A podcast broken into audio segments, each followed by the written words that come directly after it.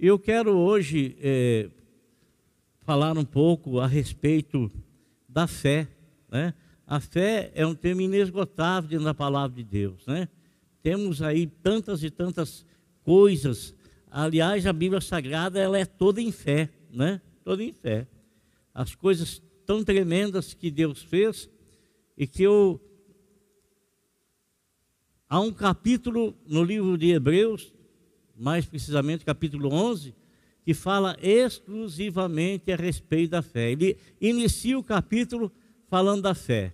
Eu gostaria de ler com você, se você puder, Hebreus capítulo 11, versículo de número 1. A minha versão é NVI, a nova versão internacional. É, é a versão que a igreja quadrangular usa. Está escrito assim: Ora, a fé é a certeza daquilo que esperamos e a prova das coisas que não vemos. Vou ler novamente. O que, que é a fé? Ora, a fé é a certeza do que? Daquilo que se espera, ou daquilo que esperamos. E a prova das coisas que não vemos. Apenas uma ilustração. A Bíblia Sagrada, ela promete a nós que em Cristo Jesus nós alcançaremos a vida eterna e que nós ascenderemos com o Senhor Jesus Cristo no arrebatamento da igreja, ascenderemos à presença do Senhor e nós iremos sermos, sermos seremos ensinados pelo Senhor, aprenderemos, aprenderemos teremos felicidade eterna, paz eterna, tranquilidade eterna, saúde eterna. Mas isso não é real para nós hoje, no mundo que nós estamos. Mas porque a palavra diz que é assim, e eu creio assim, então o Espírito Santo me traz a convicção na minha alma de que é certo aquilo que eu estou esperando. É real, é verdadeiro. E eu tenho convicção na minha alma que é assim, porque a palavra diz que é assim, e o Espírito Santo que inspirou para que a palavra fosse escrita, o Espírito Santo ele testifica na minha alma que assim é. Então, a fé é a certeza daquilo que esperamos. O que, que nós estamos esperando? Esperamos nesse item que eu estou me relacionando com os irmãos. A fé é a certeza daquilo que esperamos e é a prova das coisas que nós não estamos vendo. Não é? E aqui no capítulo 11, livro de Hebreus, trata exclusivamente da fé, dando a definição, mostrando que sem ela é impossível agradar a Deus e dando exemplos de pessoas intituladas heróis da fé, que por causa dela alcançaram a aprovação do Senhor. O capítulo 11 de Hebreus, todo ele fala a respeito da fé e nos dá exemplo de homens que são intitulados como heróis da fé. Muitos outros não tiveram a oportunidade de terem seus nomes registrados aqui, mas existem muitos outros homens heróis, heróis da fé. E, mas, irmãos, o apóstolo São Paulo, ele fala em 2 Tessalonicenses, capítulo 3, versículo 2, que a fé não é de todos. A fé não é de todos. Olha o privilégio que nós temos. Muitas pessoas não creem em Deus, não é porque elas não querem crer, é porque elas não foram abençoadas com a fé. A fé não pertence a elas. A fé não é delas.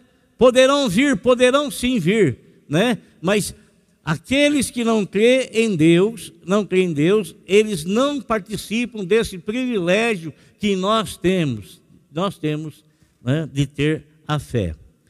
E, e é interessante, amados, porque o apóstolo São Paulo, ele fala que a fé não nasce conosco, com o homem natural. Não nasce. ele, ele conta, ele fala, ele, ele escreve ali em Romanos capítulo 10, versículo 17, que a fé, ela é uma consequência de nós ouvirmos a mensagem. E a mensagem que nós ouvimos é a mensagem que nos vem mediante a palavra de Cristo. Então, quando eu estou ouvindo a palavra do Senhor, amado, a fé verdadeira, as pessoas podem ter muito tipo de fé, muitos tipos de fé, mas a fé verdadeira, ela não é terrena, ela é celestial, porque ela é produzida por aquilo que vem de Deus, pela palavra de Deus. Então ela é celestial, transcendental.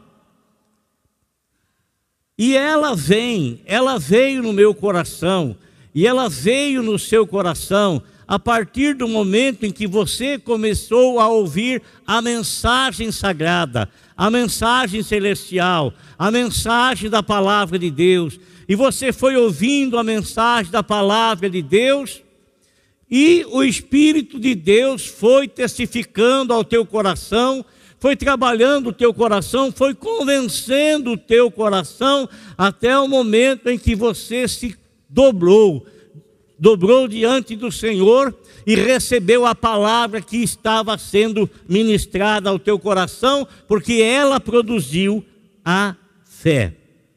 Agora, no capítulo 11, versículo 3, assim: Pela fé entendemos que o universo foi formado pela palavra de Deus, de modo que aquilo que se vê não foi feito do que é visível.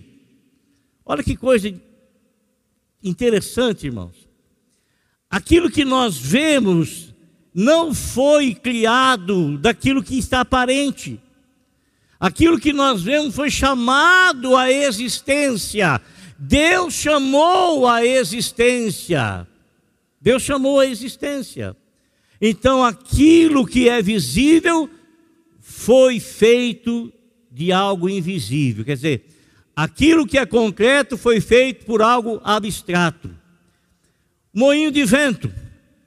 Você sabe que lá no Nordeste existe muitos moinhos de vento. Existe nos países da Europa, Países Baixos, principalmente a Holanda, que existe muitos moinhos de vento. O que é um moinho de vento? É uma hélice enorme que ela é girada pelo vento, algo que não se vê, que não pode se ensacar, algo que não se vê, o vento, e o vento é captado e ele empurra essas hélices, formando uma, uma corrente, né, uma corrente eólica pelo ar, e esse ar captado que faz essas hélices girarem, transforma esse vento esse, em uma outra energia. Então, algo que não se vê, move algo que se vê, algo abstrato move algo concreto, que transforma em outra coisa que não se pode ver, que é energia. Então, meus irmãos, a fé, a fé, eu estou dizendo a respeito do, do modo como foi criada as coisas, né? Então, a, Deus, Deus ordenou, Deus mandou, Deus chamou a existência e aquilo veio, e aquilo que nós vemos hoje não foi feito daquilo que é aparente. A terra não foi feita de terra, a água não foi feita de água, foi pela ordenança da palavra de Deus ordenança da palavra de Deus. E na Bíblia Sagrada a gente nota também, irmãos, que a, a fé ela ocorre em diferentes níveis. Como assim? Você se lembra?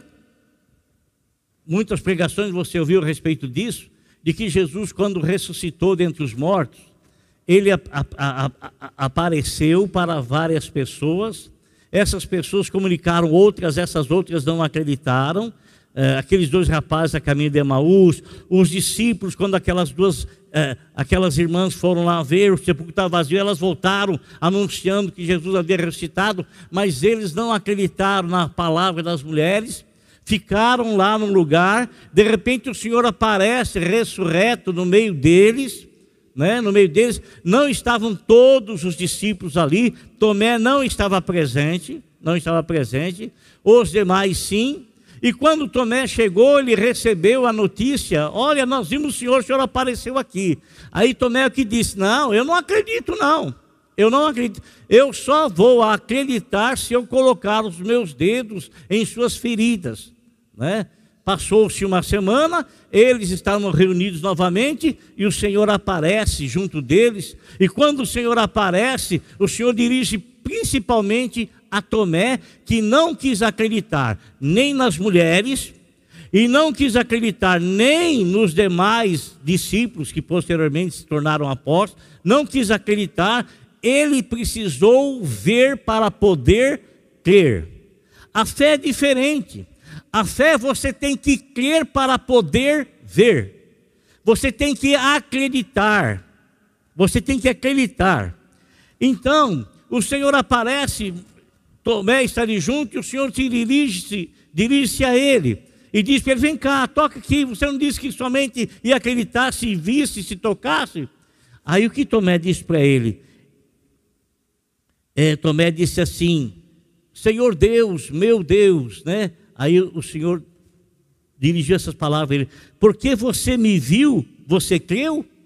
Felizes os que não viram e creram. Né? Então, Tomé, ele precisou ver para poder crer. E existem muitas pessoas assim, que são como Tomé ainda hoje. Eles precisam ver para poder crer. Mas o Senhor diz que felizes são aquelas pessoas que não ouviram, mas creram. Será que nós podemos nos colocar no meio dessas pessoas? Será que nós podemos fazer parte dessas pessoas? Será que nós não estamos é, é, é, introduzidos no meio dessas pessoas que nós não vimos, mas cremos? Somos ou não somos? Então a Bíblia fala que nós somos felizes por não ver o Senhor, mas acreditar no Senhor. Então a nossa fé é maior do que a daqueles que precisaram ver para poder crer. A nossa fé é maior. A nossa fé ela é maior. Agora, irmãos, eu quero é, falar algo para vocês que o que ocorreu no capítulo 6 do versículo 25 ao versículo 30 de João. Nosso Senhor Jesus Cristo, ele estava num determinado local, lugar, muitas pessoas chegaram próximo a ele, uma multidão, muita gente, muita gente.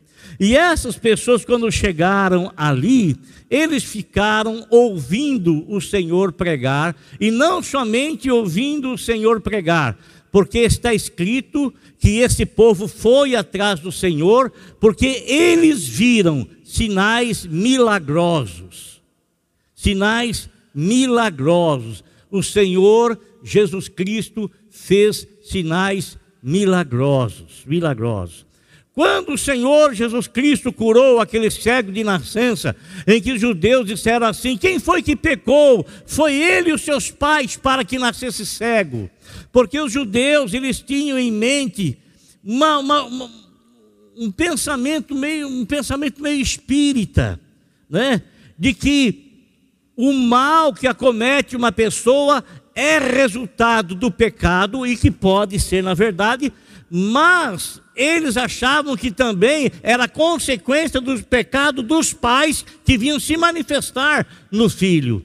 Aí o Senhor Jesus Cristo disse: nem ele pegou, pecou, nem os pais deles pecaram, mas é assim para que nele se manifeste a glória de Deus. E Jesus curou aquele homem.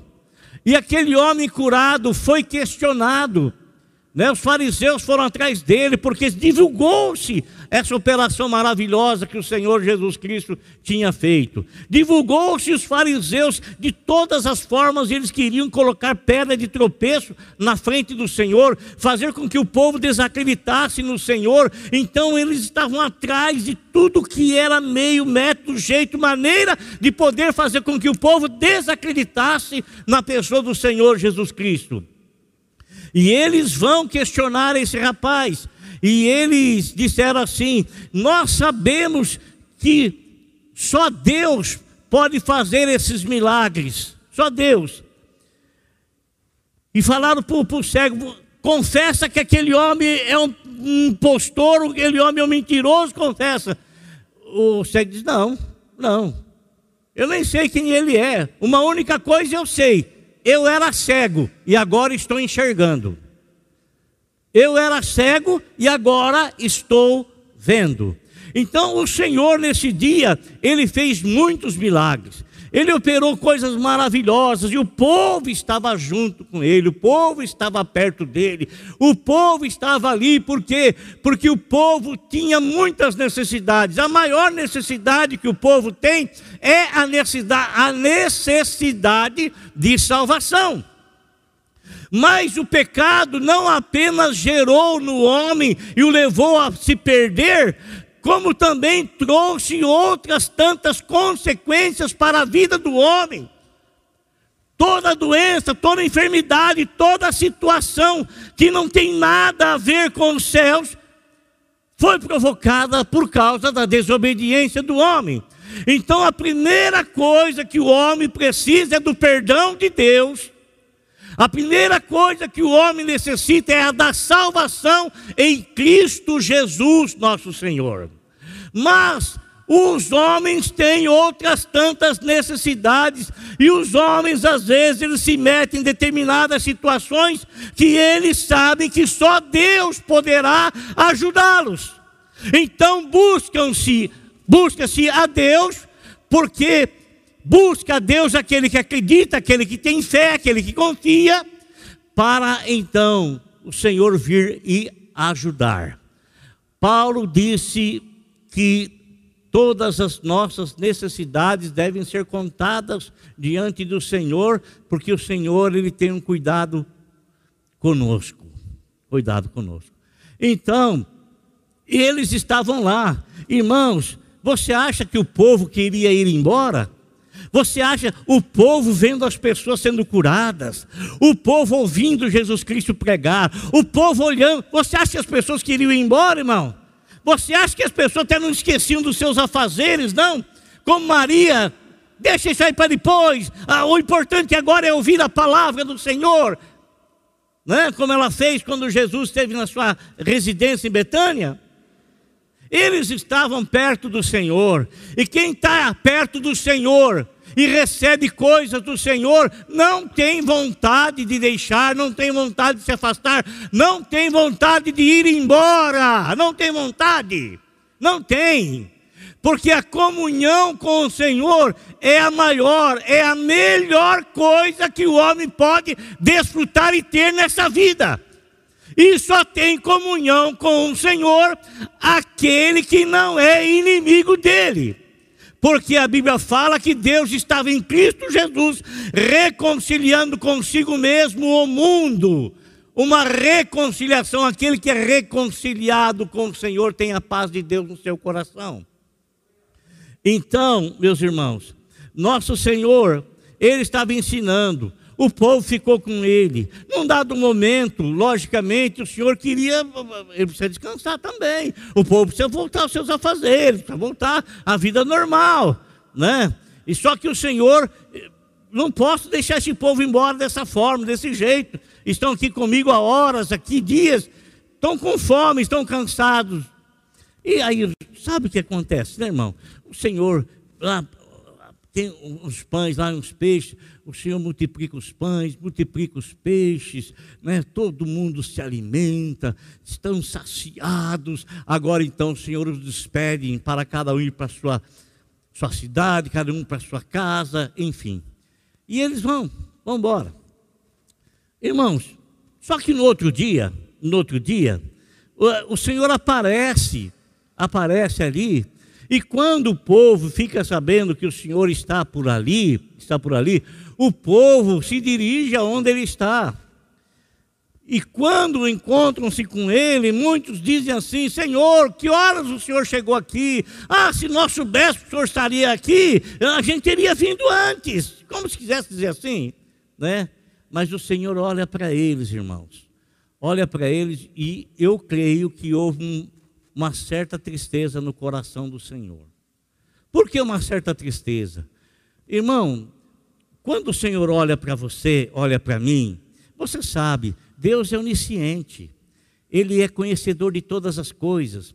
Ele não apenas está vendo você sentado aqui nessa cadeira, não.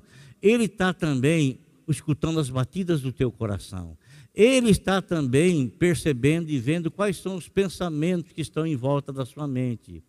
Ele sabe também, amado irmão, qual é a intenção que você está na presença dele. Se você está na, na presença dele porque você o ama de verdade e tem o espírito grato pela salvação que ele providenciou para você, ou você está na presença dele porque tem algo para. está precisando de alguma coisa, necessitando de alguma coisa sabe? E, você sabe que o Senhor tem para dar, e você, e você sabe que o Senhor é bom, e você sabe que aquele que busca encontra no Senhor. Então ele olhou para eles e disse para eles assim o seguinte: O que foi que o Senhor Jesus Cristo disse para para eles aí em João, capítulo de número 6. Ele disse essas palavras assim: Quando o encontraram, 6,25, do outro lado do mar, perguntaram: Mestre, quando chegaste aqui? Jesus respondeu. Jesus não respondeu o que eles haviam perguntado. Jesus ele respondeu com uma afirmação. Não afirmação da resposta, mas a afirmação da intenção pela qual eles estavam ali atrás dele. Ele diz assim: A verdade é que vocês estão me procurando não porque viram sinais milagrosos, mas porque comeram os pães e ficaram satisfeitos. Irmão, o senhor ficou um certo, uma certa forma decepcionado. Da mesma forma, quando decepcionado ele ficou, e lógico que isso não afeta ele de maneira alguma. Nada afeta o Senhor Jesus e nada que acontece é coisas que chegam até ele de surpresa, de sopetão. Não existe absolutamente nada que o faça mover Nada, nada, nada, nenhuma notícia que, que, que, que, que atinja os seus sentimentos e que venha abalá-lo, a deixar chateado, aborrecido. Os dez homens que ele curou, que vieram até ele para serem curados, os dez leprosos, ele não reprovou ah, que estão vindo atrás de mim, não falou nada disso. Por quê? Porque vieram expondo uma necessidade, e quando você vem expondo uma necessidade para o Senhor e contando para Ele, é como se você fala assim: Eu tenho fé que o Senhor pode me ajudar.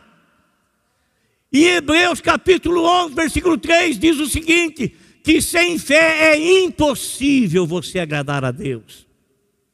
Então, quando você vai, expõe diante de Deus alguma necessidade, é como você estivesse falando assim: eu creio que o Senhor pode fazer isso, é por isso que eu estou aqui diante de ti.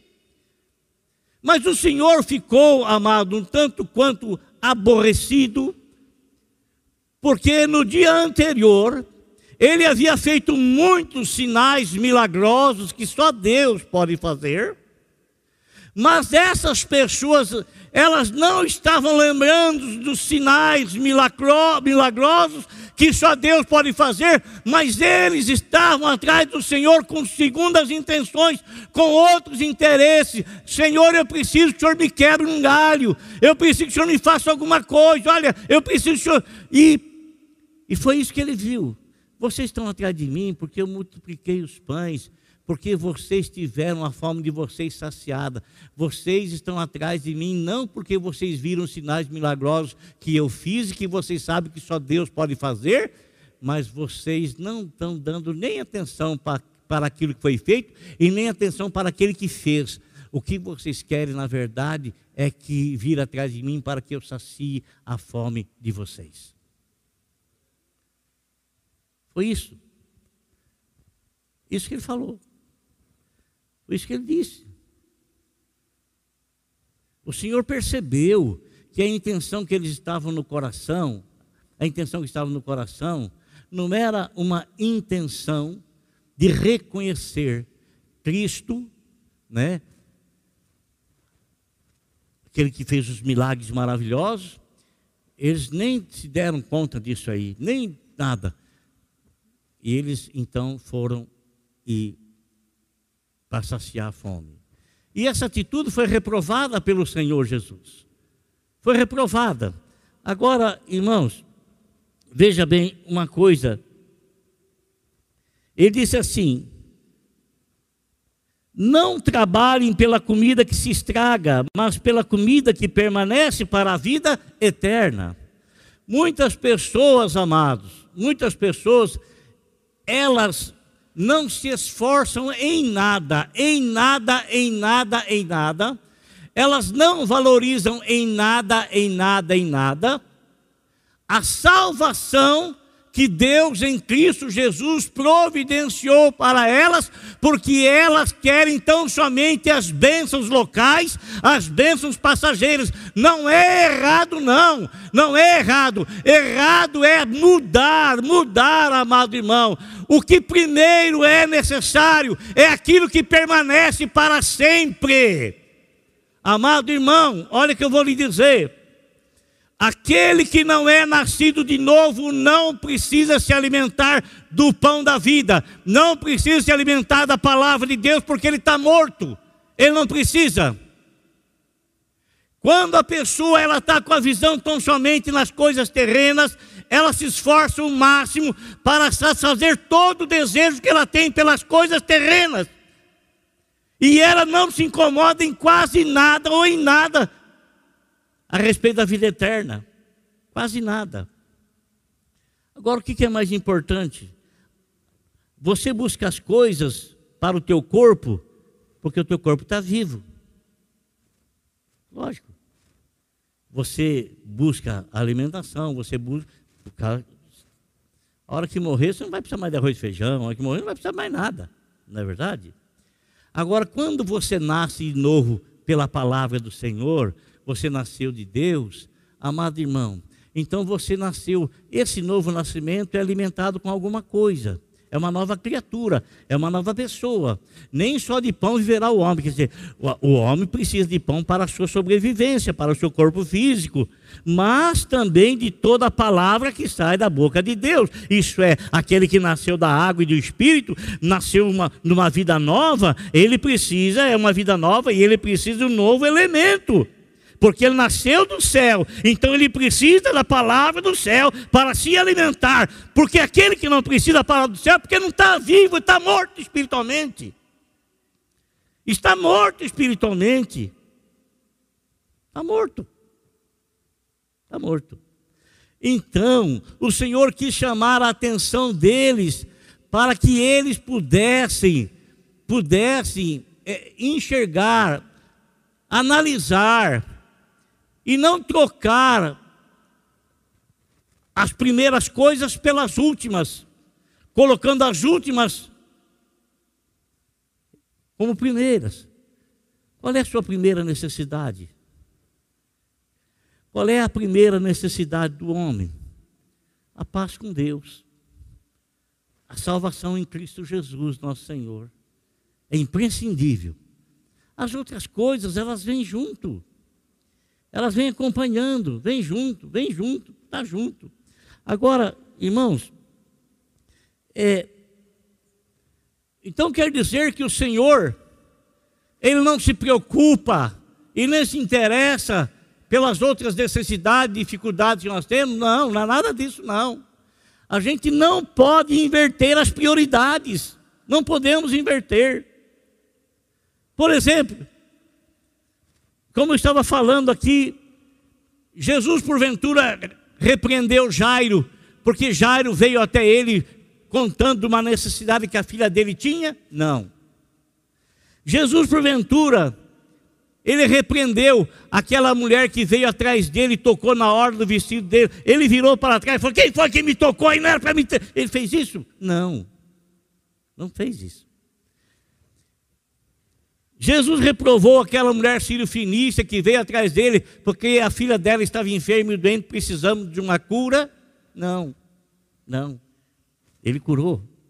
Jesus repreendeu o, o cinturão de Cafarnaum quando Jesus chegou na porta da casa dele e falou: Eu não sou digno que entre na minha casa, mas manda uma palavra e meu servo vai ser sarado. Repreendeu ele, reprovou ele, reprovou a atitude dele? Não. Jesus reprovou os dez leprosos que chegaram até ele, irmão. Encontrou-se os dez lá, vieram até ele. Jesus reprovou eles? Não. Jesus os abençoou. Jesus repreendeu ou reprovou a atitude do cego Bartimeu quando ele passava lá, ele começou a gritar e Senhor, tem. Não, ele não reprovou, ele abençoou o cego Bartimeu. Aqueles quatro homens que levaram o quinto paralítico e quiseram introduzir na casa lá onde o Senhor estava e não puderam por causa da multidão, tiveram que abrir o telhado e descer o rapaz, o Senhor reprovou-os por causa disso? Não. Não reprovou por causa disso. Aqueles que buscam o Senhor, Jesus reprovou aqueles que o buscam com as mais diversas necessidades? Não, nunca reprovou. Só, amado irmão, que nós devemos sempre dar prioridade para aquilo que é mais importante. Prioridade para aquilo que é mais importante. O que é mais importante, o Senhor Jesus Cristo nos trouxe do céu. Aquele que crê em mim, esse tem a vida eterna. Isso é o mais importante, irmão. Sabe por quê? A casa que você conquistou, que foi dada pelo Senhor, foi uma benção, mas ela vai ficar aqui. A saúde que você tem, que você conquistou, por graça e misericórdia do Senhor, mas ela é daqui. Esse corpo que você tem aí, que quem sabe é, você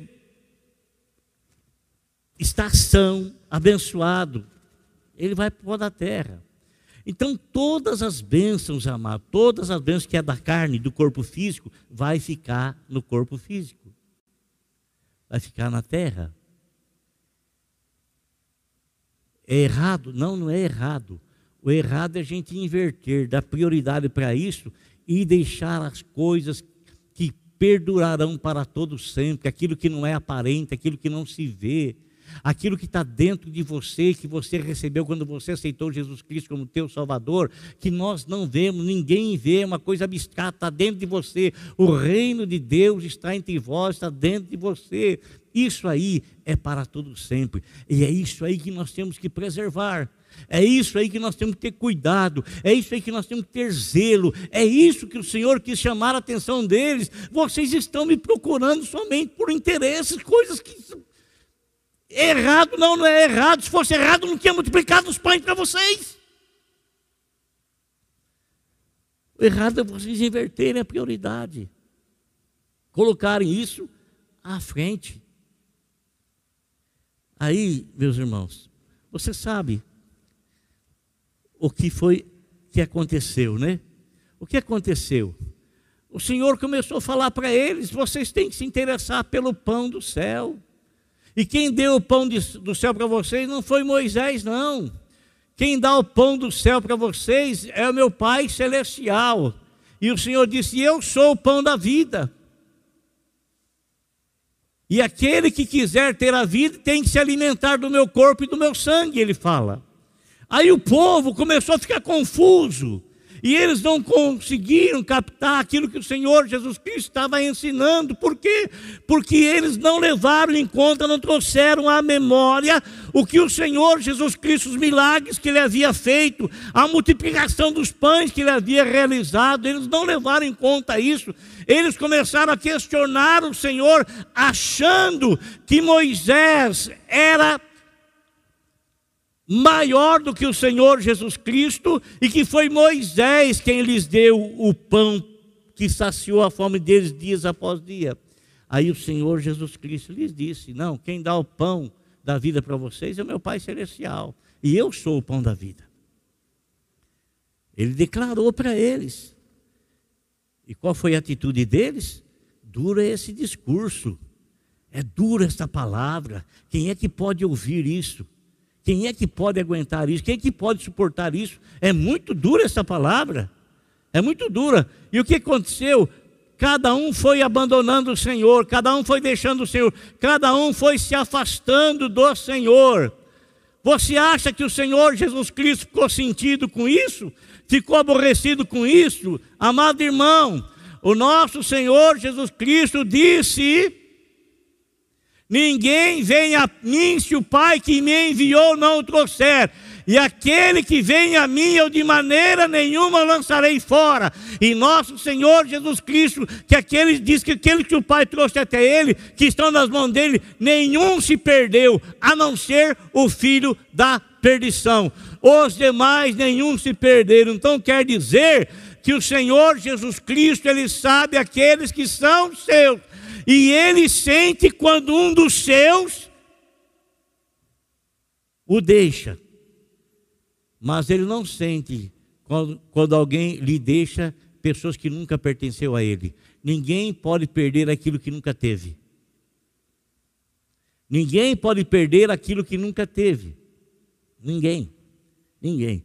Eles começaram a ir embora. Quem foi que ficou sentindo? Pedro ficou chateado. Ah, peraí, Senhor, olha aí o que está acontecendo. Todo mundo está deixando, todo mundo, todo mundo quem? Está então tudo embora aí.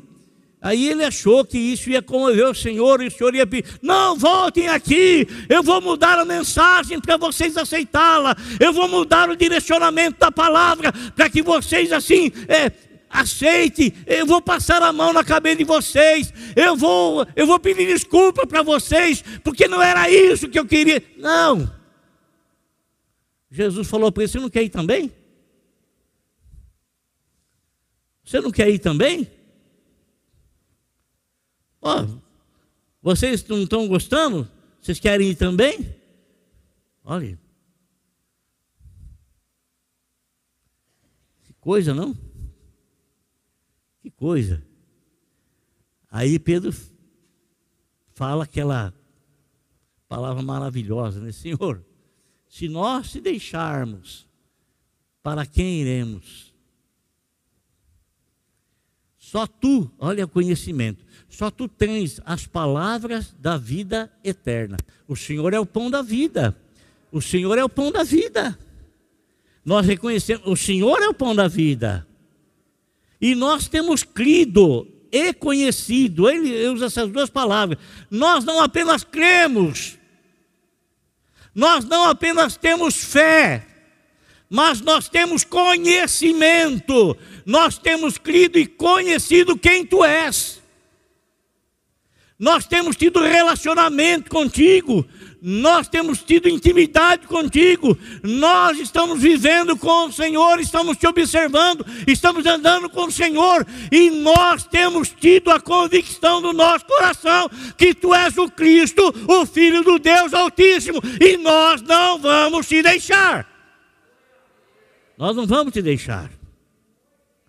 Nós não vamos te abandonar. Não vamos. Não vamos se deixar. Amém, irmãos?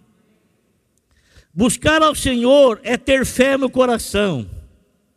E isso é, na verdade, uma prova de que se crê, de que se crê em Deus. No capítulo 11, versículo 6 de Hebreus, para nós terminarmos, está escrito assim. 11, 6, eu vou ler. Olha que palavra maravilhosa que está escrito, irmãos.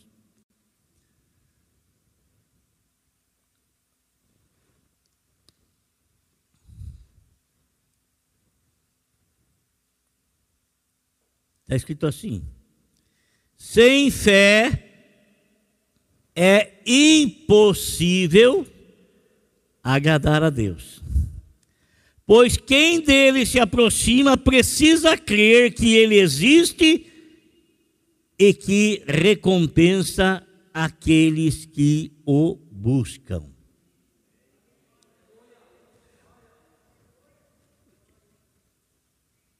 Captou, irmão? Em outra versão está escrito assim: Aquele que se aproxima de Deus é necessário que creia que Ele existe e que Ele é galardoador de todos aqueles que o buscam. Então aqui está, está dizendo que nós que nos aproximamos dele, o homem que se aproxima dele, é necessário que esse homem acredite que ele existe. Muito embora não enxergando, muito embora não vendo, assim como eu não vejo o ar, e a gente pouco fala disso, né? Mas é o ar que eu não vejo que me mantém vivo, é o ar que você não vê e que está cheio nos seus pulmões que te mantém vivo e você não vê. Você não acredita nele? Você não acredita no ar que está respirando? Nós acredita, é ele que dá vida. Nós nos aproximamos de Deus nós não vemos, mas nós acreditamos a existência dele. É uma prova de fé, é uma convicção, é aquilo que Hebreus fala no capítulo no versículo 1, no capítulo 1, versículo 1. Nós cremos, é uma convicção. Cremos, não vemos, mas nós cremos. E porque nós cremos sem ver, nós somos felizes. E somos felizes por quê? Porque o Senhor dá o testemunho que Ele existe em nós, nos abençoando. Glória a Deus. Amém, irmãos? Bendito seja o nome do Senhor. Então, para encerrar, pois quem dele se aproxima precisa crer que ele existe e que recompensa aqueles que o buscam. Glória a Deus. Amém. A maior necessidade que você tinha, Deus já supriu em Cristo Jesus, que é te trazer a salvação. As outras coisas que você precisa, também você vai ser galardoado, porque você busca a Deus. Ele vai recompensar a sua busca. É o que está escrito aqui. Amém? Feche seus olhos, por favor.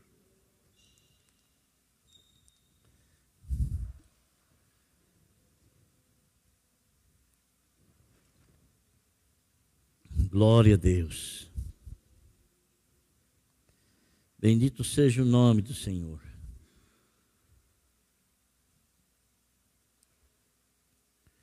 Senhor nosso Deus e nosso Pai, nós louvamos, glorificamos, exaltamos a tua santa pessoa e agradecemos a ti, Senhor, pela vida de todos esses teus filhos que eu tenho por mim, pois conheço a todos pelo menos, ó Senhor meu Deus e meu Pai, de vê-los, de estarem na tua casa, creio que todos eles têm um contato com o Senhor, têm um compromisso com o Senhor, creio que todos eles já te receberam como Salvador, como Senhor.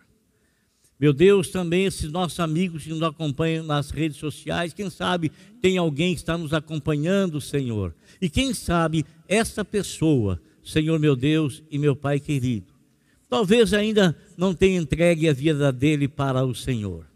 Mas, ó Deus amado, o Senhor conhece, sabe onde ele está, sabe as condições espirituais dele. O Senhor sabe, ó Deus, o que ele precisa, o que ele necessita. O Senhor sabe tudo a respeito dele.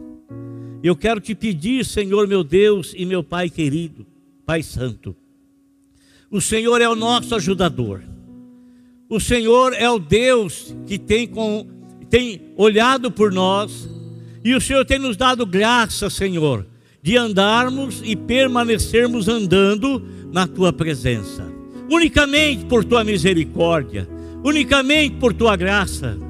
Meu Deus, mas nós temos necessidades também aqui, Senhor Jesus, nesta terra, porque nós estamos nesse corpo e nós não buscamos o suprir dessa necessidade, Senhor, em outras coisas quaisquer, a não ser no Senhor. A gente fala com o Senhor, a gente expõe ao Senhor, muito embora saibamos que o Senhor sabe tudo a nosso respeito, mas nós queremos compartilhar com o Senhor, porque Tu és o nosso amigo, Tu és o nosso ajudador, Tu és o nosso Senhor, Tu és o nosso Deus, Tu és o, o, o poderoso, Tu és o supremo, Tu és o soberano.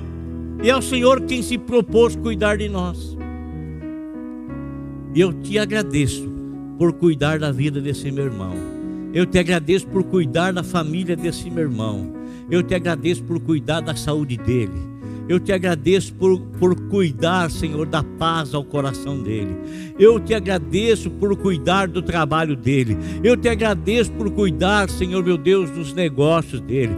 Eu te agradeço por abençoar a profissão dele. Eu te agradeço, Senhor meu Deus e meu Pai querido. Eu te agradeço, Senhor. Eu te agradeço e eu coloco essa oração diante de ti pondo esse meu irmão, essa minha irmã, no teu altar da oração.